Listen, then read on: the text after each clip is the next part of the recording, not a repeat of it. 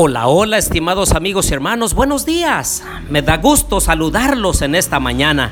También envío un saludo a un grupo de guerreras y guerreros de oración en California, Estados Unidos. También a nuestros hermanos y hermanas hispanos en Toronto, Canadá. Asimismo a nuestros oyentes en diferentes lugares de nuestro país y más allá.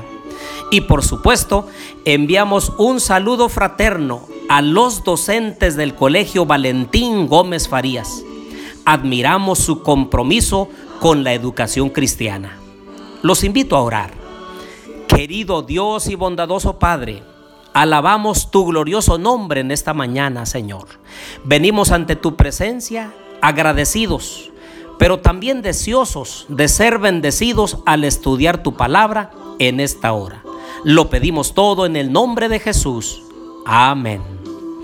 Bien, les doy la bienvenida a nuestro estudio y reflexión de Amós capítulo 1. Les habla su amigo y hermano Marcelo Ordóñez desde el puerto de Veracruz, México.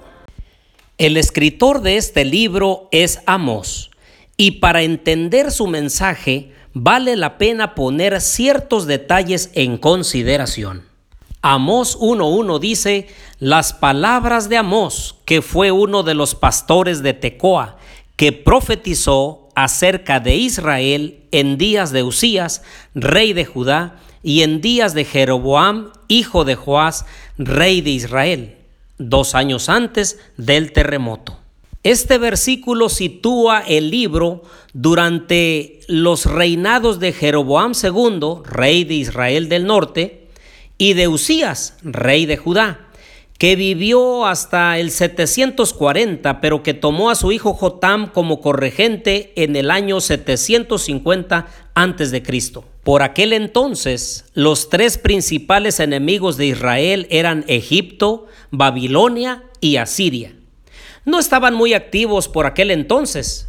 En el año 805 a.C., Asiria había sometido a Siria y destruido a la potencia que podía haber puesto límites al poder de Jeroboam II. Israel llenó este vacío de poder en la región y consiguió el control de rutas de comercio internacional sumamente lucrativas.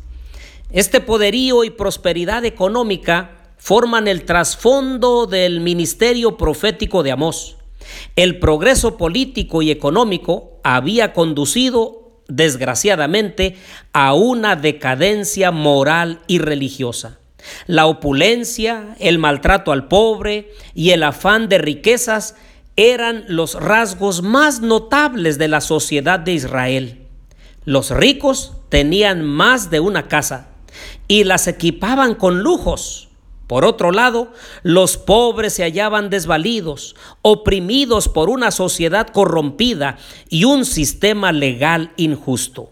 ¿Te suena familiar todo esto? Bueno, es por eso que los mensajes de Amós son tan actuales y relevantes como en aquel entonces. El libro de Amós pinta un cuadro donde la riqueza y el consumo ostentoso coexistían con una desesperante pobreza. El pueblo usaba los centros de culto y presentaban sacrificios, pero la religión se había vuelto mero formalismo. Así que como estudioso de la actualidad de sus días y con la sensibilidad que le otorgaba el Espíritu Santo, el ganadero Amós observó todo aquello y escribió el mensaje de Dios que incluía una exhortación a sus contemporáneos. Así pues, como lo notamos, la mayor parte de los capítulos de este libro contienen mensajes de juicio. Los dos primeros son oráculos contra las naciones circundantes. En ellos se presentan cargos contra Damasco, Gaza, Tiro, Edom, Amón y Moab, sucesivamente. Pero el juicio no se detiene en las fronteras del pueblo de Dios. Se viene acercando. Judá es la siguiente en la lista.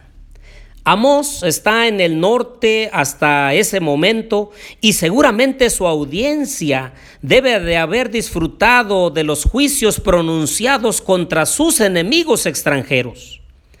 Probablemente ni siquiera les habrá preocupado demasiado el juicio contra Judá, la nación hermana del sur.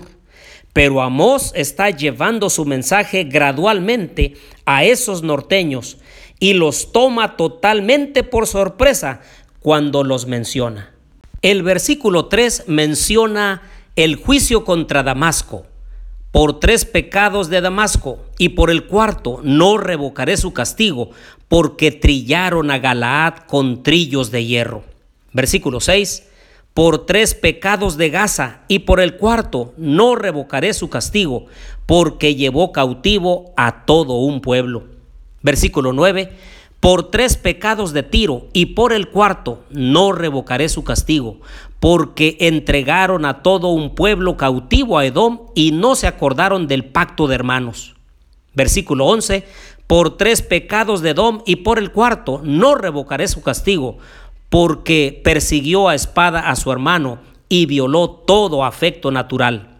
Versículo 13, por tres pecados de los hijos de Amón y por el cuarto no revocaré su castigo, porque para ensanchar sus tierras abrieron a las mujeres de Galaad que estaban embarazadas. Es así como el Señor nuestro Dios desecha todo trato cruel hacia los demás. También pone de manifiesto que esclavizar a otras naciones o a otros pueblos se les quita la libertad y eso no está bien. El trato incorrecto hacia las personas, la falta de compasión y hermandad con sus parientes, la crueldad mostrada al abrir incluso a las mujeres, eso es feminicidio cruel al abrir el vientre de esas pobres embarazadas. Es entonces como en el versículo 14 pone de manifiesto el juicio contra estas naciones diciendo, encenderé fuego en el muro de Rabá y consumirá sus palacios con estruendo en el día de la batalla. Hoy en esta mañana, al mirar este juicio contra las naciones, me parece a mí que es un llamado también para nosotros, para tratar con bondad y misericordia a los demás, para promover la libertad de religión y la libre manifestación de las ideas. Nos anima a tratar con más respeto hacia los demás, a mostrar compasión y hermandad con nuestros parientes y nuestras familias. Y por supuesto, rechazar el feminicidio, el homicidio y cualquier maltrato hacia nuestros semejantes. Es así como Dios nos quiere usar como fieles representantes suyos. Que haya una clara diferencia en el trato hacia nuestro prójimo y evitar así un juicio contra nosotros. Los invito a orar. Querido Dios y bondadoso Padre, hemos entendido que tú reinas por los siglos de los siglos, aquí y allá, que tú pones reyes y quitas reyes, y que levantas a las naciones y también cuando no hacen lo correcto, las destruyes. Ayúdanos, Señor, a ser fieles a ti, fieles representantes, que honremos y glorifiquemos tu nombre y te demos a conocer a todas las naciones. Bendícenos en este día, lo pedimos todo en el nombre de Jesús. Amén.